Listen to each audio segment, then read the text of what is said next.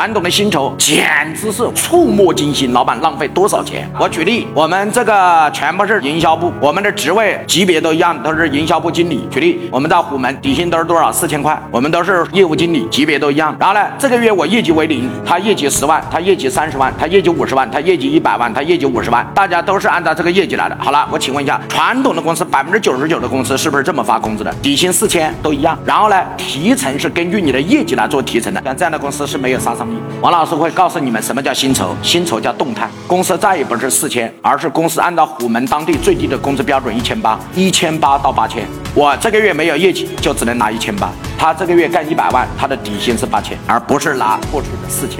对，所有的薪酬都要动态。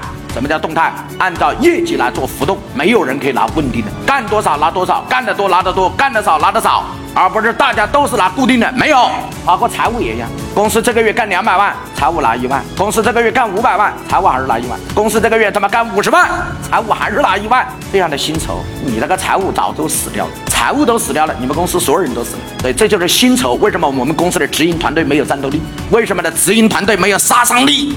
首先，我告诉你的薪酬存在巨大的问题。所以，传统的薪酬简直是我说的触目惊心，老板浪费多少钱？